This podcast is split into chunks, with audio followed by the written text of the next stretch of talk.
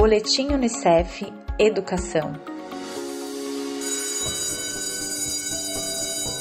O som do sinal anuncia. É hora de reencontrar os amigos e os professores. Hora de brincar e, claro, aprender coisas novas. Na infância, Ir à escola é sempre um grande evento. É nesse ambiente que a criança desenvolve as primeiras habilidades sociais que geram um grande ganho cognitivo. Aprendemos a lidar com as pessoas de fora da família, conhecemos outros valores e expandimos nossos horizontes. Deu nostalgia? Pois é. Mas em 2020 tudo foi diferente. A pandemia fez com que esse roteiro fosse alterado. Com distanciamento social, nossas crianças se viram obrigadas a ficar em casa.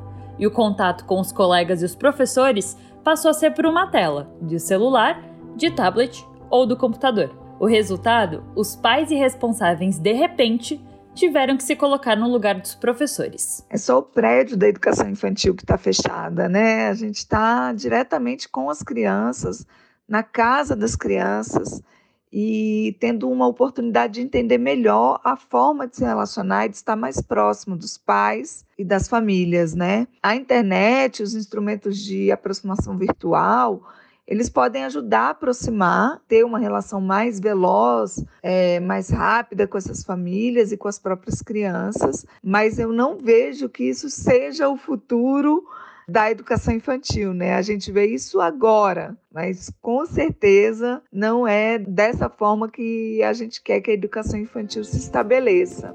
Essa é a Carol Velho, mestre em educação e consultora em educação infantil para o Unicef Brasil. Ela explica que a solução da interação virtual é uma medida paliativa, mas que, especialmente na primeira infância, o brincar é fundamental no processo de aprendizagem. E isso exige uma parceria ainda maior entre as famílias e os professores. Então, a gente conseguiu adaptar esse processo para que ele seja o melhor possível para as crianças, pensando que com a educação infantil a gente não pode ficar quatro, cinco horas numa atividade de tela, isso não existe. Essa não pode ser a única forma de aproximação, né? E aí o brincar ele precisa estar inserido no cotidiano das crianças. Né? A tela pode ajudar os professores a trazer essa brincadeira para mais perto com as famílias mas toda a orientação e toda a aprendizagem que a gente tem sobre o brincar é importante que as famílias compreendam né, esse processo. Então, é uma grande oportunidade.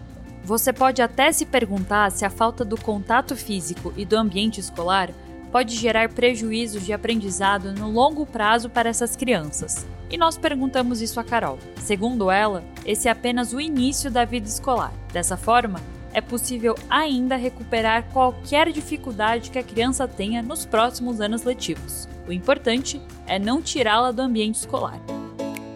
Enquanto para os pais, responsáveis e professores, ter as crianças em casa e precisar lidar com o ensino delas diante de uma tela foi um grande desafio, para os estudantes foi sinônimo de férias. Ficar com os pais, algo que muitos sentem falta na rotina do dia a dia, dormir até mais tarde, brincar sem se preocupar com a lição de casa o sonho de toda criança. Até que bateu a saudade. Crianças sentem muita falta do espaço dos professores, dos colegas, das interações, né?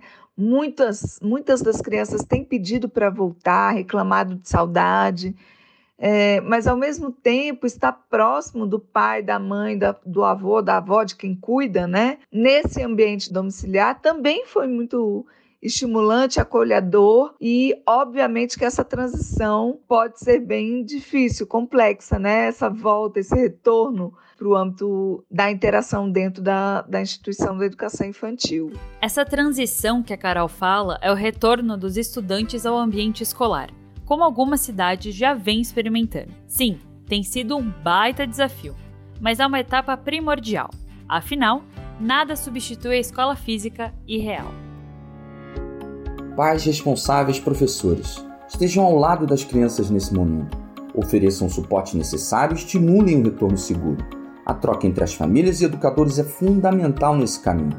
Nossos meninos e meninas precisam passar por essa transição de forma tranquila e saudável. Para mais dicas sobre volta às aulas, acesse unicef.org.br.